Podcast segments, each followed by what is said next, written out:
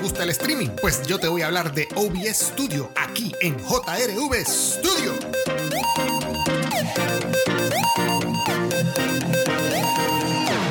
Bienvenidos una vez más a otro nuevo episodio de JRV Studio, en donde hablamos de tecnología, hablamos de anécdotas que nos pasan en la semana utilizando la tecnología y esta semana, después de una Semana Santa, yo les voy a hablar de OBS Studio y tú te preguntarás qué diantres es OBS Studio. Pues mira, OBS Studio es un programa el cual te va a ayudar a hacer tus streaming. Vamos, vamos a hacer la historia larga corta, vamos a, retroceder en el tiempo unos meses atrás, en donde ustedes se recuerdan que en el año 2000 2020, pues Estuvo la pandemia en todo su apogeo y mucha gente tuvo que encerrarse en sus casas y seguir la vida eh, de sus trabajos, la vida según como la estaban llevando a cabo afuera, la tenían que crear ahora en sus hogares y tenían que reinventarse. Mucha gente, pues los estudios, las escuelas, las universidades, tuvieron que quedarse los estudiantes, los estudiantes en sus casas y tomar las clases virtuales. Yo era uno de ellos.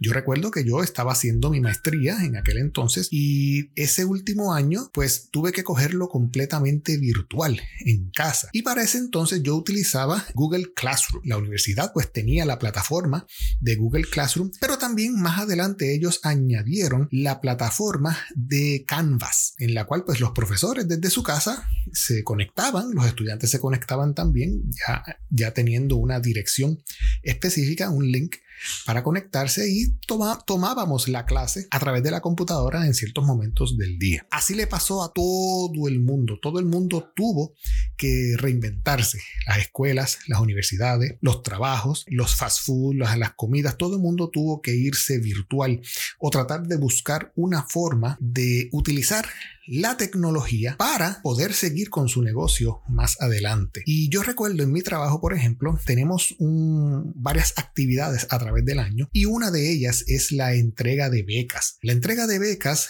usualmente lo que se hacía era que se invitaba a todos los estudiantes ganadores de la beca, se hacía una pequeña ceremonia donde se invitaban a, personas, el director hablaba, eh, los invitados hablaban y eh, al final de la noche pues se entregaban las becas, se tomaba una foto con el cheque grande, etcétera, etcétera. Eh, una vez la pandemia llega, pues todas esas actividades que hacíamos en el trabajo tuvimos que cortarlas, tuvimos que reinventarlas.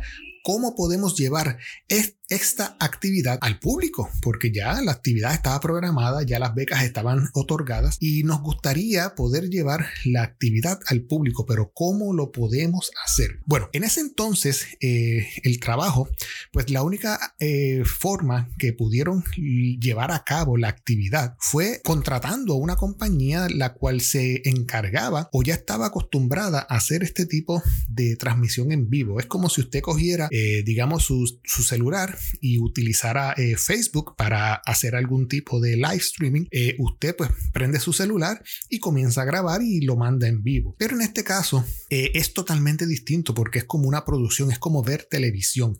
Y claro, si usted va a un canal de televisión para transmitir algún tipo de actividad, pues esta actividad o esta transmisión le va a salir un ojo de la cara y quién sabe si los dos y se queda ciego para el resto de su vida.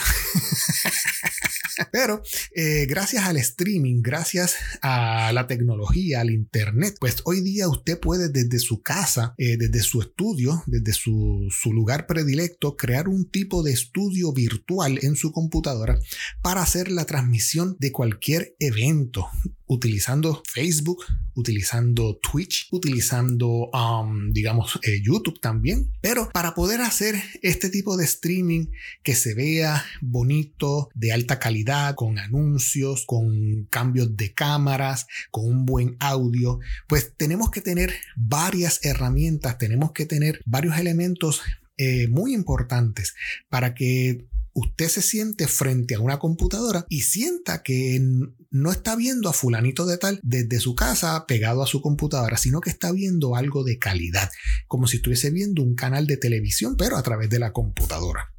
Y en ese sentido, recuerdo que acudí a la actividad de las becas el año pasado, eh, donde se contrató a esta compañía para ver cómo corría el show, cómo era lo que estaban utilizando, qué estaban haciendo, etcétera, etcétera. Y el show, pues primeramente, teníamos en la tarima, ya teníamos las luces eh, direccionales hacia el podio, teníamos el sonido ya bien montado. Y entonces acá, detrás de las cámaras, pues teníamos un equipo de, eh, si más no recuerdo, cuatro personas, las cuales se encargaban de hacer la transmisión. Yo como artista gráfico, como diseñador gráfico, pues yo lo único que le entregué a ellos fue el logo animado de la compañía, de, en este caso donde yo trabajo. Eh, creo que le entregué también eh, unas imágenes, eh, unos artes de unos anuncios, por ejemplo, y el resto se encargaban ellos. mi, mi participación en ese momento fue bien poca. En ese sentido, luego de ver la transmisión, pues usted podía ver detrás de las cámaras, usted podía ver a como cuatro muchachos, cuatro personas eh, cada cual pues tenía un rol, cada cual utilizaba, por ejemplo, había una computadora que estaba haciendo la transmisión en vivo, había otra computadora que estaba manejando, digamos, la conexión. En aquel momento creo que utilizaron eh, Zoom eh, para hacer la, la, transmisión. Había también un muchacho utilizando o manejando, mejor dicho, controlando la entrada de Zoom, porque uno pues al uno recibir el link de Zoom, uno presiona el link para entrar a la actividad y creo que acá uno recibe un mensaje de que tal persona quiere entrar al cuarto donde está siendo transmitida la actividad y le tienen que dar acceso. Eh, también había otra persona manejando el sonido. Tenían una pequeña consola eh, de sonido. ¿Y qué más? ¿Qué más? ¿Qué más? ¿Qué más? ¿Qué más recuerdo? Y nada, eh, también estaban utilizando el audio del escenario de, de, la sala mayor, en este caso, donde estaba siendo creada la actividad. Y todo corría normal.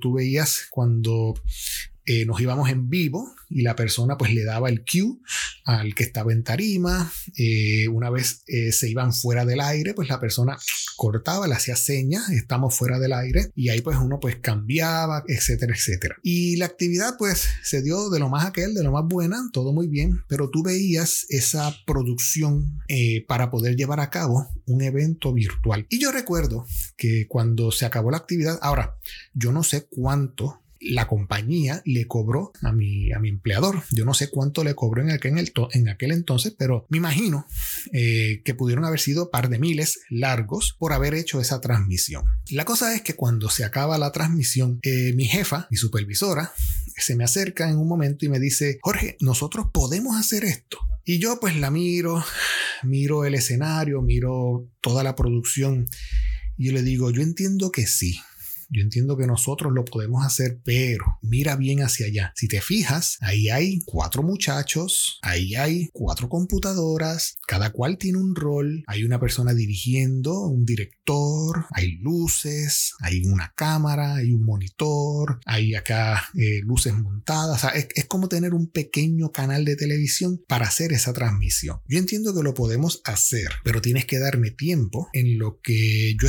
estudio la, ¿cómo diría? la temática, la, lo que conlleva el, hacer un tipo de transmisión así streaming eh, de, esta índole. Entiendo que sí. No tenemos los recursos en este momento. Si te fijas, hay que comprar par de cosas. Por ejemplo, las luces. Hay que comprar, qué sé yo, quién sabe, si cablerías, cables, cableados. No sé si computadoras, porque pues sí, nosotros tenemos computadoras, pero lo que tenemos son desktop. En este caso, pues yo me estaba refiriendo a mi Mac Pro allá en el trabajo. Eh, quizás necesitemos laptops, como puedes ver, los muchachos todos tenían laptops en ese momento, eh, para mi sorpresa y pues eh, y orgullo, pues todas Mac Pro, MacBook Pros. Eh, no había ni una PC entonces en, en, todo, en toda esa transmisión.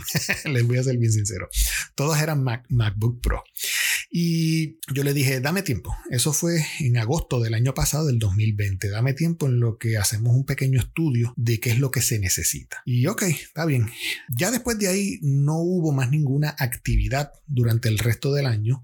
todo eran actividades y muchas actividades se cancelaron por la pandemia, pero esta actividad que era la de las becas, pues tenía que llevarse a cabo de alguna forma. Y pues contrataron a esta compañía para realizarla. Por mi parte, ya después de, de, pasado el año, en el 2020, cuando llegamos al 2021 en enero, que regresamos al trabajo, los que ya estábamos regresando presencial, nos encomendaron, pues mira, ya mismo viene el seminario que todos los años la compañía mía le ofrece a todos los empleados públicos en Puerto Rico y necesitamos eh, transmitirla en vivo, pero también necesitamos eh, transmitirla presencial. Eh, aunque estamos bajo la influencia del COVID, necesitamos de alguna forma tener poca presencia de personas necesitamos eh, por lo menos tener, eh, según las reglas de, sanidad, eh, unas 50 personas. Y el resto tiene que ser online.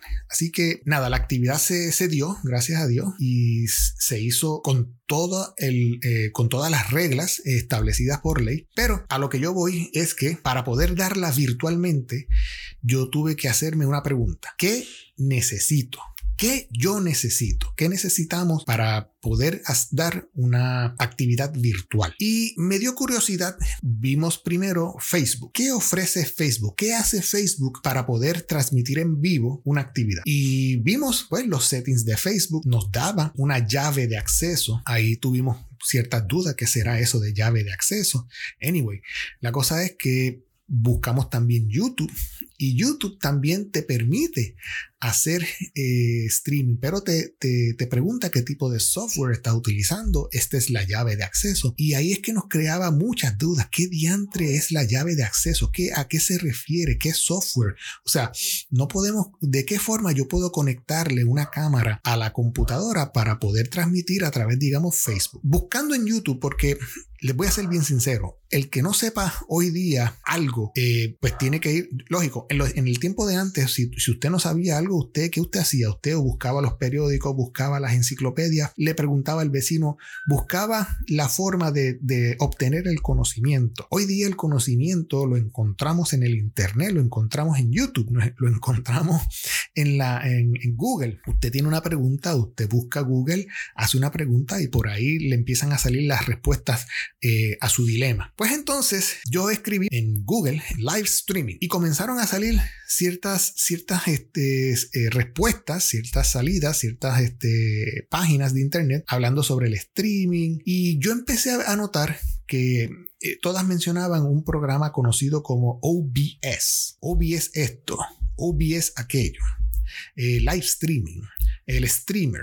Entonces me, di cuenta que habían de estas personas que jugaban juegos de PlayStation que ellos desde su casa tenían conectada a su computadora el PlayStation, también tenían una, eh, una, cámara mirándolos a ellos, pero me daba cuenta de que ellos tenían un green screen porque muchos o se veía el cuarto o no se veía el cuarto, simplemente se veía la silueta de la persona y la persona pues podía ponerle algún otro tipo de background gracias a ese green screen que estaban utilizando.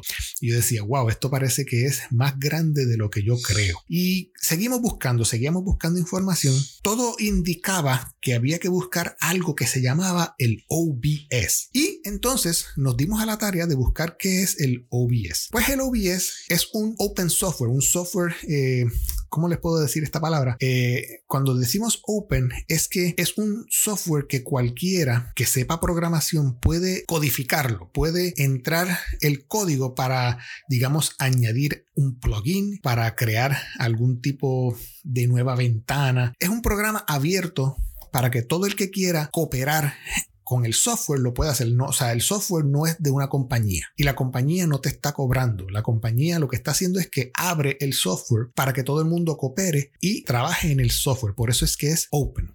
Ya si es un software cerrado, digamos TriCaster, que es un eh, más o menos es parecido, eh, pero TriCaster es de Newtek y es un software creado por Newtek para esto mismo, para la televisión, etcétera, etcétera.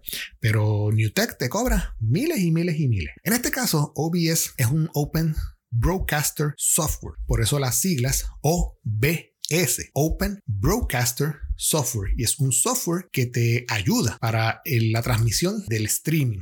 El Open Broadcaster Software, también conocido eh, por su sigla como el OBS, es una aplicación libre y de código abierto para la grabación y transmisión de video por Internet. Entre comillas, pues podemos decir el streaming. Los dueños de, de este open software, pues es OBS Project. ¿Y qué características podemos decir que tiene este software? Pues el Open Broadcaster Software está escrito eh, para todos los que conocen de, de código, de que son developers, pues el software está escrito en C y C++ y permite captura de fuentes de video en tiempo real, composición de escenas, codificación, grabación y retransmisión. La transmisión de datos puede realizarse a través del protocolo Real Time Messaging Protocol, RTMP, entre paréntesis, y puede ser enviado a cualquier destino que soporte RTMP. Por ejemplo, eh, YouTube, Facebook, Twitch, incluyendo muchos presets para sitios de streaming como Twitch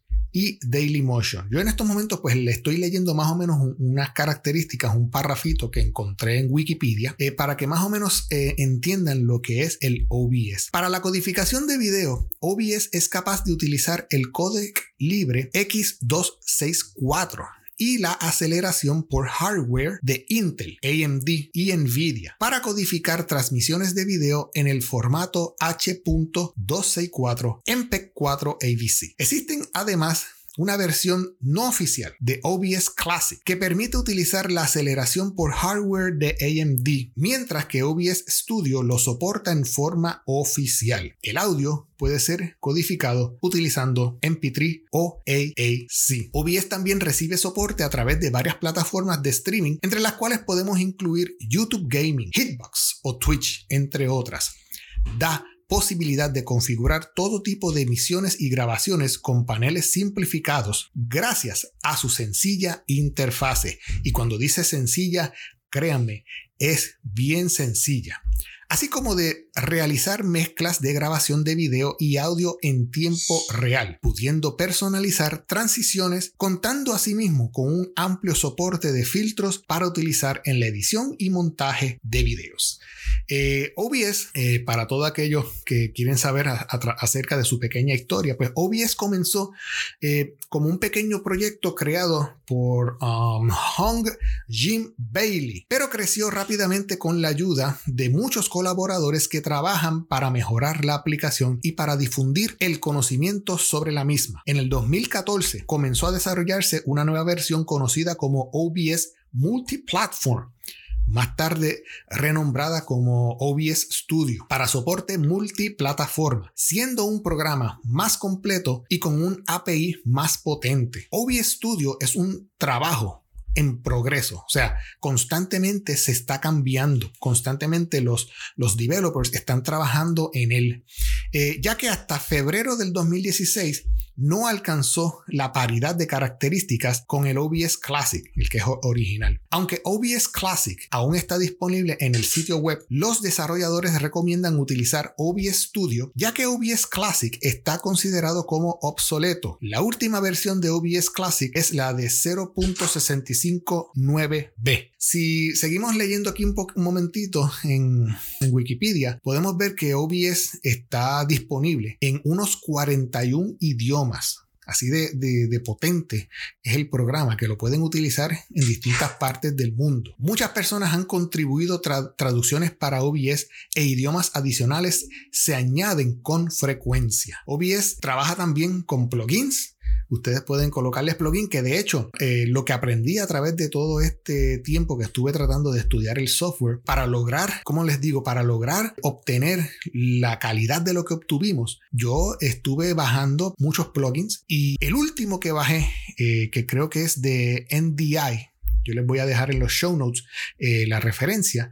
Eh, con el de NDI fue el mejor, fue lo mejor que pude haberle colocado al software porque bregó al 100. OBS Project utiliza el sistema Git de control de revisión proporcionado por GitHub. Desde mayo del 2013, el GitHub de OBS ha recibido más de 1.0 contribuciones por parte de varios desarrolladores, testers y traductores de todo el mundo. Vamos a dejar un momentito al lado eh, Wikipedia porque ya más o menos tienen una pequeña idea de lo que es OBS y dónde lo podemos eh, conseguir.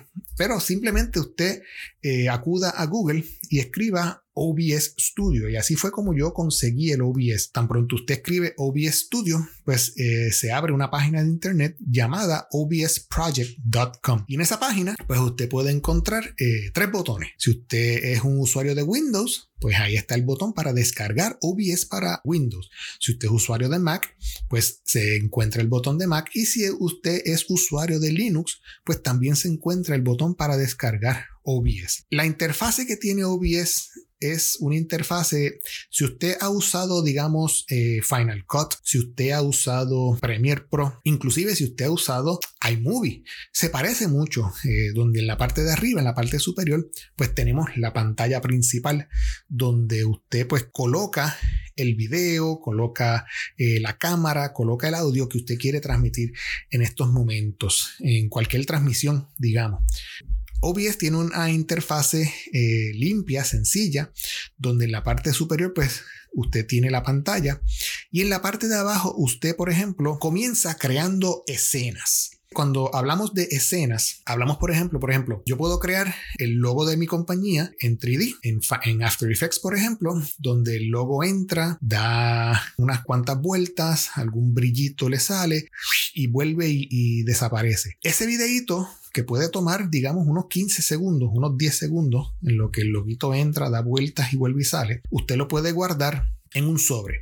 Ahora, vamos a, vamos a, aclarar algo aquí. De la forma que trabaja OBS, OBS trabaja mirando a un sobre. Por ejemplo, eh, en la computadora yo creé un sobrecito que decía OBS Project. Y en ese sobrecito es donde yo coloco todos los elementos que yo voy a usar en mi transmisión, sea videos, sea audios, sea eh, low thirds, imágenes, sea anuncios, todo lo que yo vaya a utilizar, todo lo que yo vaya a utilizar en una transmisión en vivo, que sea en, en, cuestión de gráficas, cosas que ya están pregrabadas, porque si estamos transmitiendo en vivo, lo que se va a ver a través del OBS es lo que está la cámara capturando. Pero OBS eh, está mirando hacia un sobre y usted desde OBS llama la imagen desde ese sobre. ¿Ok? Eh, por ejemplo, eh, o sea, no es que OBS tenga en, el mismo software, un timeline donde usted ve su video correr. No, el, el videíto, digamos un anuncio de 30 segundos, está guardado en este sobre y desde OBS usted llama la referencia a ese eh, video que está en ese sobre. Cuando usted llama la referencia, el video sube y usted puede darle al botón de loop Usted puede manejar el audio de ese anuncio, eh, los decibeles, subirlos y bajar. Eh, y al darle loop, el video va a estar, eh, si usted mantiene el video en vivo, ponchado, ese video va a estar constantemente tocando, pero no está tocando dentro de OBS, está tocando afuera, dentro del sobre que ya usted tiene predeterminado. Por eso es que en OBS tenemos una sección abajo de escenas donde por ejemplo yo puedo crear una escena con una gráfica que diga eh, bienvenidos y ya tengo mi primera escena. Cada vez que yo ponche esa escena número uno, la cual yo puedo cambiarle el nombre, por ejemplo, puedo decirle en la escena de bienvenida, pues yo poncho esa, esa escena y se va a ver esa imagen. Si esa imagen es un video, pues se va a ver ese video. Pero esa imagen de ahí, por ejemplo, eh, yo puedo dos cosas. Si el video que yo tengo grabado de bienvenida, de mi logo dando vuelta tiene, eh, digamos, música de fondo, pues se va a escuchar la música de fondo que tiene ese logo. Pero si no tiene eh, audio, que simplemente es video, pues yo puedo buscarme, digamos, un MP3 de, qué sé yo, algún tipo de, de musiquita. Yo puedo hacer un layer en la sección de source, donde yo tengo como primer layer tengo el videito del logo y como segundo layer eh, la musiquita de fondo eh, en un MP3. Y cuando yo eh, toco la escena número uno, se va a abrir el logo mío animado, pero como tengo en el segundo layer la musiquita, pues también la musiquita se va a escuchar. Y, ambos van a estar en loop. O sea que una vez se acabe, vuelve y empieza. Luego, al lado del panel de, de escenas, pues tenemos el panel de source. Y en el panel de source es donde yo voy a colocar los elementos de esa escena. Y ya les mencioné un ejemplo donde vemos el logo que entra y tiene de fondo una musiquita de fondo. Pero entonces digamos que quiero crear eh, la escena donde se ve la cámara. Pues de igual forma, creo una escena donde digamos, si la cámara pongámosles que es, de la marca Canon, pues yo puedo decirle a, esa escena que esa es la escena de la cámara Canon A y la coloco acá en el otro en, el, en la otra columna donde están los source. Ahora bien, el sonido que va a entrar no es eh, que va a entrar al streaming, eh, no es el sonido que está viniendo de la cámara. En este caso, en el estudio tenemos una consola de audio. Pues desde esa consola de audio hay que tirar un cable por alguna de las salidas hasta llegar a la computadora y que eh, OBS reconozca esa entrada de sonido eh, y entonces el sonido que entra a esa escena, a ese source, uno tiene que añadírselo. Pues vamos a, crear, por ejemplo, una escena, eh, o mejor dicho, dentro de la escena vamos a crear un source y el source es un input de audio. Pues presionamos el botoncito de plus, se abre eh, qué, queremos añadir y en este caso, pues yo le digo que quiero añadir una línea de audio. Quizás aquí, eh, mientras se lo menciono en el podcast, es un poquito medio complicado, pero yo le voy a dar unos links eh, en los show notes donde ustedes pueden ver varios videos los cuales me enseñaron a utilizar el software. Valen la pena verlos. Cuando esa, esa línea de audio que viene desde la consola para que entre. En este caso yo utilicé una iMac. La iMac Pro eh, la utilizamos como el, main computer que va a estar haciendo la transmisión utilizando OBS. Pues para que los micrófonos del, del escenario se escucharan dentro de la computadora, el, micrófono el sonido del micrófono está entrando a la consola de audio que tiene el estudio. Pero de esa consola tiene que salir una salida de audio que entra a mi computadora. Entonces, la iMac no tenía o no tiene entrada de audio. Por eso eran que las Mac Pros eran las, mejores para este tipo de, transmisión, ya que la Mac Pro tiene una entrada de audio. Aparte de tener la salida de audio, tiene una entrada de audio. Pero la iMac no tiene la entrada de audio. Y en ese sentido yo compré una tarjetita de sonido. Mejor dicho, compré dos. Una con USB-C y otra con USB normal, por si acaso. Y la USB-C me, gustó mucho. Eh, es, una, es un tipo de tarjetita que no pasan de, de 2 pulgadas de, alto y se conecta USB-C a la iMac y tiene dos auriculares, o mejor dicho, tiene dos entradas. Tiene la entrada de audio con el tamaño del mini jack y tiene la salida de audio pues para el monitor. Así que eh, compramos ese tipo de tarjetita para colocarle a la iMac. Eh, entonces, ¿cómo yo saco, cómo yo logro que la cámara de video entre el video a la, a la, Mac, a la iMac? Pues también en este sentido compramos una tarjeta de video, de captura de video en 4K que la venden en Amazon. En los show notes van a ver los links de, de las cosas que compramos. Y esta tarjeta de video tiene dos entradas de video HDMI y una salida también de HDMI. Esa salida de HDMI la, la podemos conectar a un monitor, a un, a un, televisor, digamos, para que se vea lo que se está grabando en ese momento. Y podemos conectar, utilizando esa tarjeta de video, podemos conectar dos cámaras externas para que ambas entren al OBS Studio. Y claro, en el OBS usted le dice cámara A y cámara B. Y cada vez que usted quiere cambiar de cámara, pues usted switchea entre una y la otra. Yo utilicé también un software muy bueno porque en, la transmisión había un problema. Teníamos una persona eh, contestando las preguntas que se hacían virtual, porque eh, el programa que utilizamos para eh, mandar el link para la transmisión fue Microsoft Teams. Muchos utilizan eh, Zoom, muchos utilizan eh, Google Classroom, muchos utilizan YouTube, Facebook, etcétera, etcétera. Pero en este momento nosotros utilizamos Teams. Y Teams tiene una sección donde las personas que entran al evento tiene un chat donde las personas pueden entrar y escribir en el chat cualquier duda. Pues la persona encargada de ese chat la teníamos en la parte de atrás y la persona estaba encargada de mirar las preguntas y hacerlas al, aire. Eh, recuerdo que entonces ese día yo dije, pues mira, voy a traer un trípode y voy a traer mi celular y vamos a conectar el celular a la computadora, a, OBS, mejor dicho, para que cuando la persona haga preguntas, yo switcheo entre cámara y cámara y se abre eh, la camarita. Pero para lograr eso, para lograr que su celular eh, se convierta en una segunda cámara, pues utilizamos un software, una aplicación mejor dicho, eh, que se llama Epocam. La aplicación se llama Epocam. Así que con Epocam usted puede convertir su celular en una segunda cámara, pero tiene que estar conectado a la computadora tanto en Wi-Fi como con el cable USB. Y cuando usted compra la aplicación Epocam, que creo que está en unos 5 dólares, a su computadora se bajan unos drivers para que reconozca la, aplicación Epocam en el celular.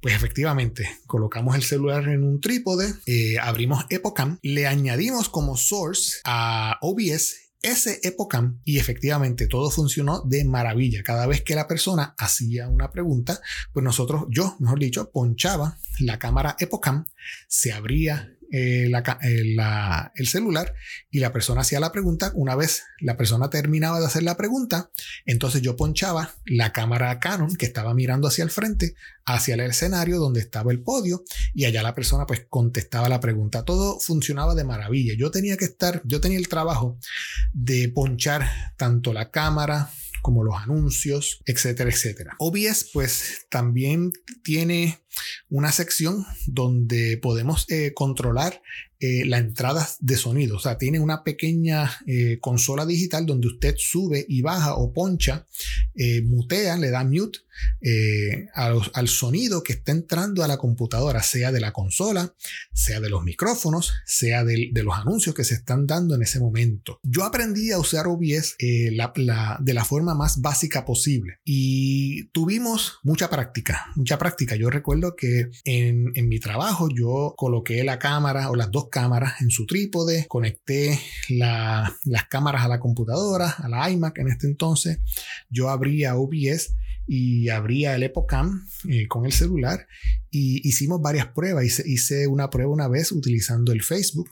Eh, para eso, pues usted tiene que ir al Facebook, copiar un key, una llave, un streaming key, y ese streaming key usted se lo, se lo engancha o se lo, se lo, se lo da a OBS para que OBS haga la conexión a, YouTube, a, mejor dicho, a Facebook. Y una vez la conexión se hace, pues claro, lógico, usted tiene que tener un buen internet para hacer este tipo de transmisión. Eh, en ese caso, en ese sentido, eh, cuando hicimos la transmisión, las personas de IT en el departamento de sistemas de información, pues eh, el bandwidth del internet lo, lo programaron para que, para que la gran, el fuerte del bandwidth se fuera hacia la transmisión. Todas las demás personas que estaban en el edificio, pues tenían un internet pésimo en ese, día, en ese momento, porque el bandwidth lo estaban dedicando a, la transmisión y quedó muy buena. No, hubo en ningún momento, no hubo ningún eh, lag de, de video. Todo el tiempo yo veía el, eh, la transmisión eh, constante. No había, no tuvimos problema. Yo diría que el problema más grande hubiese sido si se hubiese ido la luz, que entonces ahí se cortaba todo y teníamos que esperar a que las plantas subieran, hacer una pequeña pausa para entonces volver a, reconectarnos otra vez al internet y poder, y poder hacer la transmisión. Pero todos eh, surgió de maravilla. yo les voy a dar en los show notes, van a encontrar varios links donde pueden ir a bajar el software OBS Studio donde les voy a, les voy a también a colocar eh, varios links de YouTube que yo eh, vi para poder entender la temática de, del OBS y los plugins, muy importante los plugins, el, el, plugin NDI, tremendo, es lo mejor que yo pude haberle colocado al OBS. Eh, ¿Por qué? Porque había un momento en la transmisión, o mejor dicho, había un momento donde las prácticas era bien difícil colocarle audio a al OBS, el audio de externo, el audio de que viene del micrófono, que venía en aquel entonces de la cámara. Yo tenía un, micrófono pequeño porque estábamos haciendo las pruebas, todavía no estábamos eh, haciendo pruebas en grande. Eh, pero una vez comenzamos a comprar cables, eh, tarjetas de sonido, eh, eh, tarjetas de, video y empezamos plugins. Los plugins son de gratis, no se, no se asusten. y usted, usted tiene también que tweakear, entrar al MIDI de su computadora para también decirle, mira, vamos a utilizar este plugin de audio, no vamos a utilizar el built-in de la, de la iMac en ese sentido. Vamos a utilizar este plugin de audio. Y yo les voy a dar eh, unos videos que encontré en YouTube, un link para que vayan a verlos también y puedan este, seguir la, forma en que se hace, eh, se instalan los plugins para que OBS lo, lo tenga. Nada, el cuento largo corto es que logramos hacer la transmisión fue todo un éxito. Eh, tuvimos unos feedback eh, tremendos. Yo recuerdo que en la página de internet que hicimos, pues pusimos un QR code para que la persona durante la transmisión escaneara con su celular el QR code y se abría un web form donde la persona daba su opinión del seminario muy buenos comentarios según este escuché y me encantó mucho uno que decía que eh, era, era algo que decía nunca, nunca había estado presente en un seminario donde cada vez que se cambiaba el, locutor de al frente, el que, el que, la persona que hablaba en tarima, daban un anuncio. En ese sentido, eso era lo que yo quería. Yo decía, mira, se va a ver feo que la cámara esté prendida y que cuando termine un presentador, que ese presentador diga, bueno, ahora los voy a dejar con tal persona que va a hablar de tal tema. Y se ve feo en vivo que esa persona desaparezca de la cámara, se quede la cámara ahí mirando el podio pelado blanco y se escuchen los pasos de la persona yéndose y, se escuchen los pasos de la, de la, otra persona subiendo a la tarima y que llegue frente al, frente al podio y que comience a hablar. a mí no me gustaba eso, por eso fue que nos ideamos eh, la, la idea de colocar anuncios en el sentido de que cuando la persona terminara un tema, eh, dijera, pues, si no hay más preguntas, por ejemplo, eh, ahora les voy a dejar con la persona tal que les va a hablar de tal cosa. Y ahí nos íbamos en Cube, nos íbamos en anuncios fuera del aire y quedaba un lapso de 30 segundos dando un anuncio que ya estaba creado por nosotros mismos en lo que la persona subía. Yo le, yo le dije al crew de, de compañeros, le dije, tienen 30 segundos para subir al podio. Si en esos 30 segundos no están listos, yo brinco a otro, a otro anuncio y se convierte en una espera de 30 segundos. Pero no se queden callados allá arriba esperando que yo les dé el cue. Hablen con el público, digan un chiste, por ejemplo, eh, para que el público se sienta, no se sienta cohibido de, de hablar pero pendientes a mí para cuando yo les haga la señal de que vamos a regresar en 5 segundos. 5, 4, 3, 2, 1, Q. Entonces yo ponchaba la cámara y ahí la persona comenzaba a hablar. Eso le gustó mucho al público eh, presente que estaba virtualmente en ese momento, escuchando o, viendo la, presentación eh, desde sus hogares o, trabajo. Eh, ese fue uno de los comentarios que me gustó, que les agradó, que ver un anuncio cada vez que switcheaban de presentador. Así que nada, con ese, es el tema que les quería hablar hoy porque era fue una nueva experiencia para mí, eh, el tema del streaming. Ya con esto, pues como quien dice, eh, le robamos el tiro a la compañía que en aquel momento, el año pasado, nos cobró no sé cuánto. Les voy a ser bien sincero, no sé cuánto fue que la compañía nos cobró, pero eh, yo digo, mira, si nosotros podemos hacer el trabajo, ¿por qué no hacerlo? ¿Por qué pagar para que lo hagan? Danos el tiempo para ver qué se necesita. Y si podemos hacerlo, vamos a hacerlo nosotros mismos. Y gracias a Dios pues salió, eh, gracias a, mis compañeros de trabajo, los cuales cooperaron mucho en esta transmisión. Y yo creo que ya nos robamos, mejor dicho, no, creo que nos, no, sí, nos robamos,